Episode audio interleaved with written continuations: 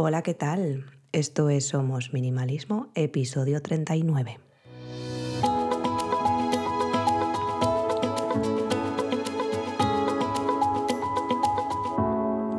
Bienvenidas una semana más. Yo soy Sarai, quien está detrás de este podcast en el que hablamos de minimalismo y todos los cambios que puede traer a nuestro día a día para tener una vida con sentido, con propósito y centrándonos en lo verdaderamente importante.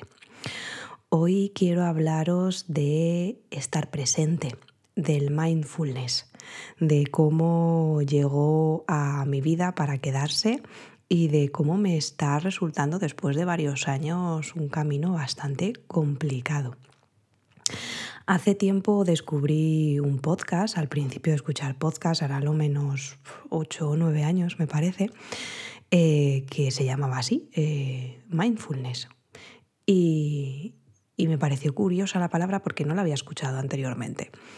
Empecé a escuchar el, podcast, cómo hablaba de, estar presente, de según qué ejercicios se podían hacer y yo empecé con uno muy básico, que era el hecho de estar en, en la ducha, mientras estás en la ducha, estar presente, sintiendo el agua que te cae en la cabeza, sintiendo cómo el jabón frota partes de tu cuerpo, cómo sale la temperatura del agua y la verdad es que me pareció un ejercicio un poquito curioso, porque es verdad que yo me metía en la ducha, me daba un, agua y ya está, sin más, no me acordaba luego de lo que había pasado dentro. No intentaba dejar la mente en blanco, sino que seguramente pues estaría divagando, pero no estaba en el momento presente. Es curioso cómo el ser humano está viviendo continuamente en el pasado o en el futuro. No sé muy bien eh, por qué lo hacemos, por qué nos regodeamos en las cosas que pudieron ser y no fueron, o en las cosas que pueden ser, pero que no tenemos una bola mágica para saber si serán o no. Entonces creo que, que estar presente obviamente es la manera más lógica de vivir, pero creo que es una de las formas más complicadas, por lo menos bajo mi experiencia. Es verdad que he mejorado mucho en estos años, que ya no voy en piloto automático, o sea, me voy fijando cuando voy por la calle, por dónde paso, a quién veo, qué huelo, qué escucho, pero hay veces que, que se me escapa. Hay veces que intento hacer el ejercicio de, por ejemplo, cuando salgo de la ducha, pues me estoy secando las piernas, los pies, me estoy vistiendo y de repente me doy cuenta de que estoy pensando en otra cosa completamente diferente que ha pasado. Normalmente suelen ser cosas que ha pasado. Yo tiendo a regodearme más en el pasado que en el futuro. Y, y me parece también curioso que me esté dando cuenta de que está pasando, que antes no me pasaba y por tanto iba en piloto automático, pero cada vez me doy más veces cuenta de que estoy pensando en cosas que no son el momento de ahora, el momento presente. Y es que al fin de cuentas el pasado no existe, ya no está. El futuro es un misterio y lo único que tenemos ahora mismo es el presente, que como su propio nombre indica, es un regalo.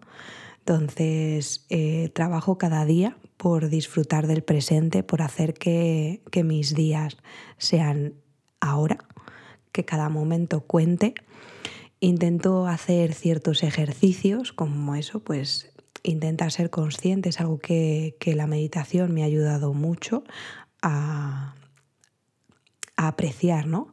cada momento, cada instante e intentar volver cuando la cabeza se me ha ido a alguna cosa pasada que ya no puedo solucionar y, volver al momento de ahora. Es verdad que el futuro no lo dejo de lado porque sí que planifico y, y pienso en consecuencia, pero no puedo hacer nada si estoy continuamente pensando en el futuro o en el pasado. Solo puedo hacer algo ahora. Y un libro que, que me he leído que, que me ha hecho pues eh, reflexionar un poco más sobre esto es el libro que se llama Antes de hacernos viejos. Y hace, mm, hay varios ejercicios, uno de ellos que he estado haciendo estos días es eh, vivir un día en el momento presente total. Cuesta mucho porque hay que estar, o sea, mentalmente mm, no vamos a decir que agota, pero sí que requiere de un esfuerzo extra, porque requiere pues eso, que cuando te levantes te des cuenta de que o te ha sonado la alarma o te has levantado tú solo, que te levantes de la cama, que vayas a hacer lo que hagas normalmente por la mañana, que transcurra el día, pero que estés en el momento, que sientas, que percibas todo lo que acontece a tu alrededor, que cuando estés comiendo sabores la comida, cada bocado, que huelas todo lo que tienes cerca. No sé, me parece un, un ejercicio muy esclarecedor que lo estoy llevando a cabo más allá de lo que indica el libro porque quiero cada día pues darme más cuenta ¿no? de, del momento presente y he visto que de esta manera el tiempo no pasa tan rápido porque eh, el tiempo es relativo, ¿no? Y creo que pasa más rápido cuanto más estamos en piloto automático y eso no es lo que quiero. No quiero que llegue el final de mi vida y darme cuenta de que la vida me ha pasado en un suspiro y que no he hecho la gran mayoría de las cosas que quería hacer o no he disfrutado todo lo que me hubiera gustado disfrutar. Por tanto, esto de estar en, el momento presente, eh, hacer mindfulness, me está ayudando mucho a parar el tiempo. Es una manera de, detener los relojes y, no sé, me está gustando, me está gustando mucho. Os dejaré en, la web, en las notas del episodio, el libro este que me estoy leyendo por si, por si os interesa. No va exclusivamente de mindfulness, pero el capítulo justo que habla de ello, pues me ha parecido especialmente interesante. Y aquí terminamos el episodio de hoy. Gracias por quedaros hasta el final. Me ayuda mucho si compartís en redes sociales y dejáis vuestra reseña de 5 estrellas. Así llegaremos a más gente y crearemos una bonita comunidad. Me podéis encontrar en Instagram como somos.minimalismo o en la página web somosminimalismo.com. Nos escuchamos en el próximo. Hasta luego.